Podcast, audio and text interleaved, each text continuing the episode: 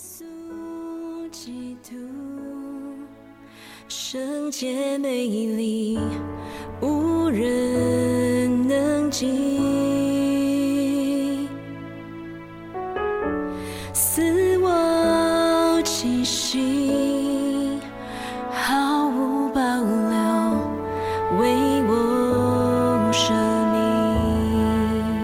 亲爱的弟兄姐妹、各位好朋友们，大家早安！我们今天进入到《撒母耳记下》第二十章，嗯、第一节，在那里恰巧有一个匪徒，名叫士巴，是便雅敏便雅悯人比基利的儿子。他吹角说：“我们与大卫无份，与耶西的儿子无涉。以色列人呐、你们各回各家去吧。”于是以色列人都离开大卫，跟随比基利的儿子示巴。但犹大人从约旦河直到耶路撒冷，都紧紧跟随他们的王。大卫王来到耶路撒冷，进了宫殿，就从就把从前留下看守关。宫殿的十个妃嫔禁闭在冷宫，养活他们，不与他们亲近。他们如同寡妇被禁，直到死的日子。王对亚玛撒说：“你要在三日之内将犹大人招聚了来，你也回到这里来。”亚玛撒就去招聚犹大人，却单言过了王所限的日期。大卫对亚比筛说：“现在恐怕比基利的儿子示巴加害于我们，比押沙龙更甚。你要带领你主的仆人追赶他，免得他他得了坚固城躲避我们。”约押的人和基利提人、比利提人，并所有的勇士都跟着亚比筛从耶路撒冷出去追赶比基利的儿子示巴。他们到了基遍的大磐石那里，亚玛莎来迎接他们。那时约押穿着战衣，腰束佩带佩刀的带子，刀在鞘内。约押前行，刀从鞘内掉出来。约押左手拾拾起刀来，对亚玛莎说：“我兄弟你好啊！”就用右手抓住亚玛莎的胡子，要与他亲嘴。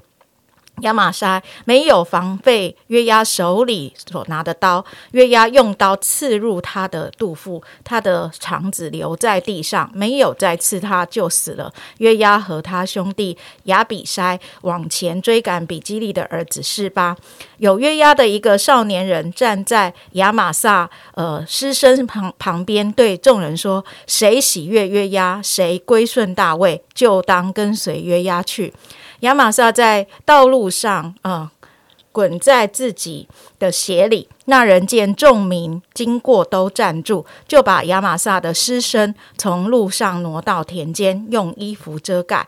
尸身从路上挪移之后，众民就都跟随约押去追赶比基利的儿子示巴。啊、今天我们的经文读到这边，我们把时间交给桂正姐。弟兄姐妹平安，大家好。今天我们进入到萨姆尔记下二十章。昨天我们看到大卫回到耶路撒冷城之后所发生的事。当大卫将要回耶路撒冷的时候，北方以色列的众支派都来迎接大卫，重新回到他的王位。而大卫自己的家族犹大支派也来迎接大卫。结果犹大支派与北方这些众支派的人起了口角。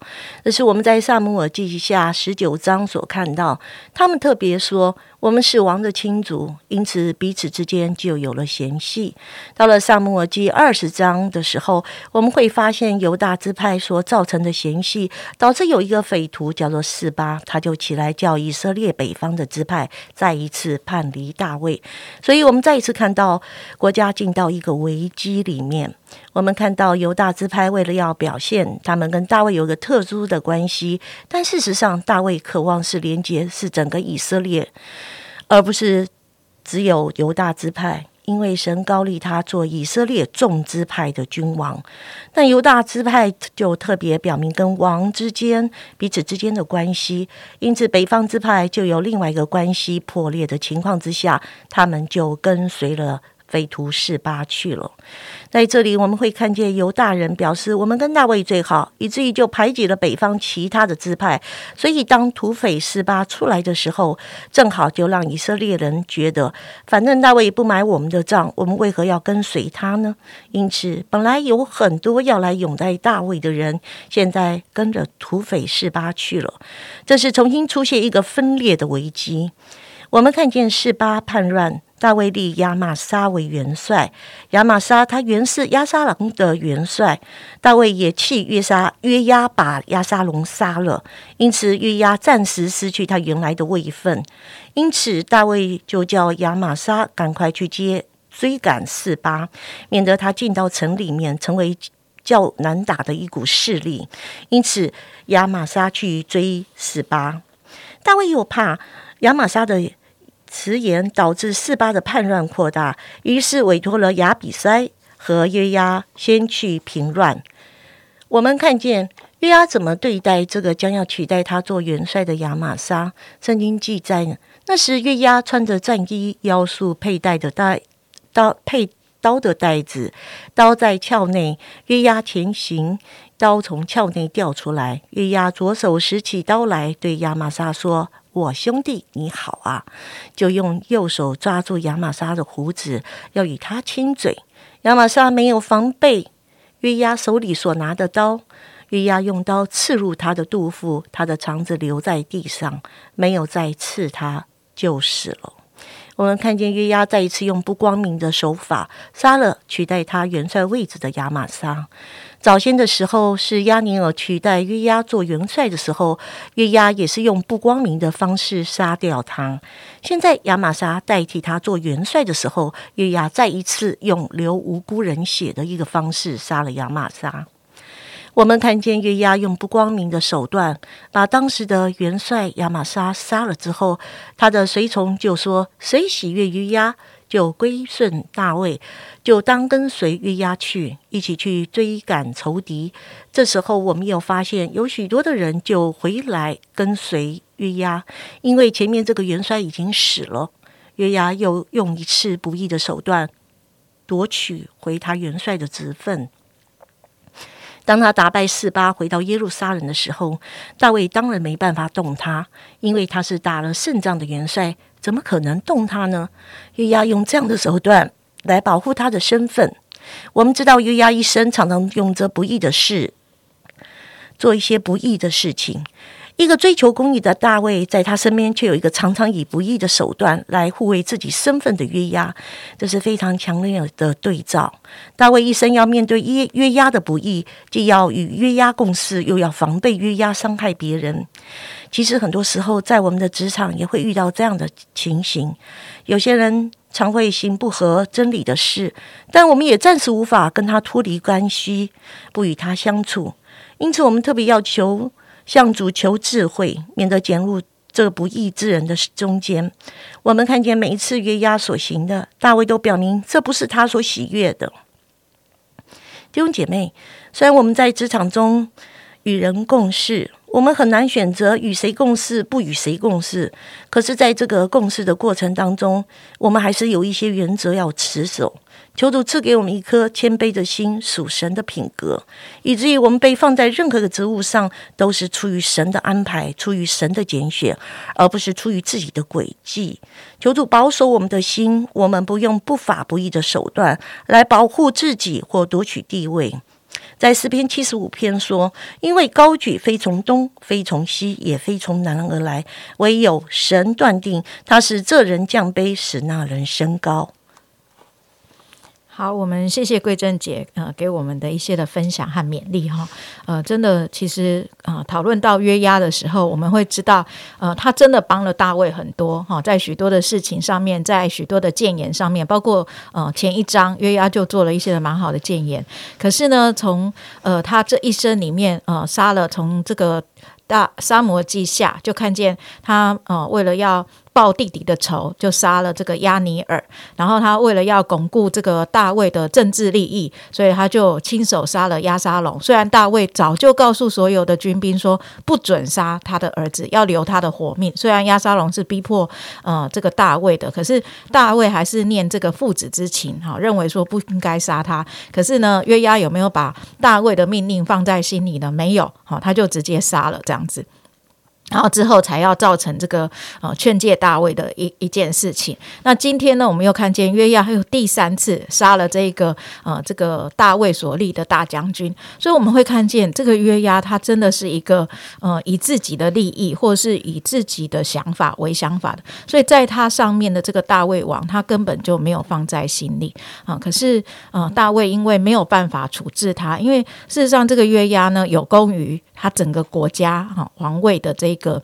这个呃，就是建立这样子。那约押真的骁勇善战，建立了许多的功劳。约押也握住这个大卫的把柄，就是他呃那时候呃八四八的事件，呃约押也是帮助大卫完成大卫心愿的。所以真的在这两个人的生命生活当中，实在太多纠结，太多。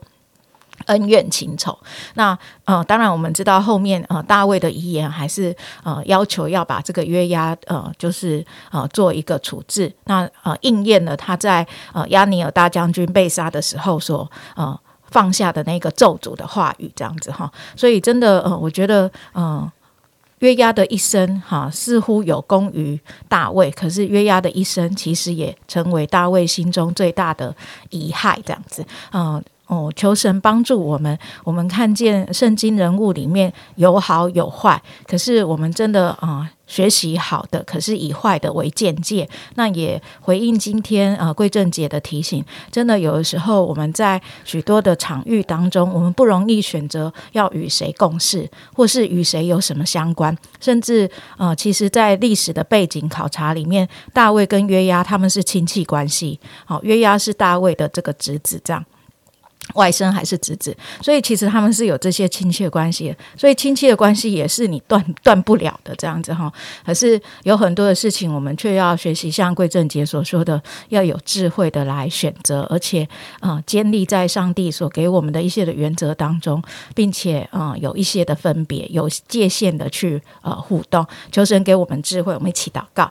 现在上帝，我们要来到面前来仰望你，主真的嗯。在许许多多的呃关系当中，主我们知道你是呃为我们设立关系的，主我们也知道主啊，真的按着我们人的本性，如果没有神，主我们就是任意妄为。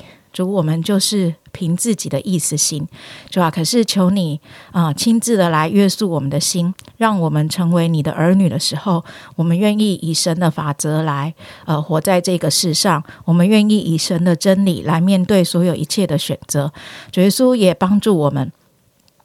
我们不仅只是消极的来回应我们周围那些还没有行真理的人，呃，一切的琐事，主啊，真的，我们也期待有一天福音可以真实的进入到我们这些朋友亲友的心中，以至于他们可以被改变，以至于他们可以脱离这样的一个光景，被罪恶权势捆绑的光光景。主啊，我们就来到面前，再次来仰望你，主啊，真的让我们啊更有智慧，知道如何把平安的福音。来传扬给呃周围很需要啊这些真理的弟兄姐妹和我们的啊亲朋好友，主要或者是我们的同事，主要好叫我们的生命可以呃脱离那一切黑暗的权势，进入到光明的国度。再一次仰望你，求主的呃智慧与爱，并呃公义，主要都呃存放在我们的生命当中，让我们可以靠你而活。奉耶稣基督的名祷告，阿门。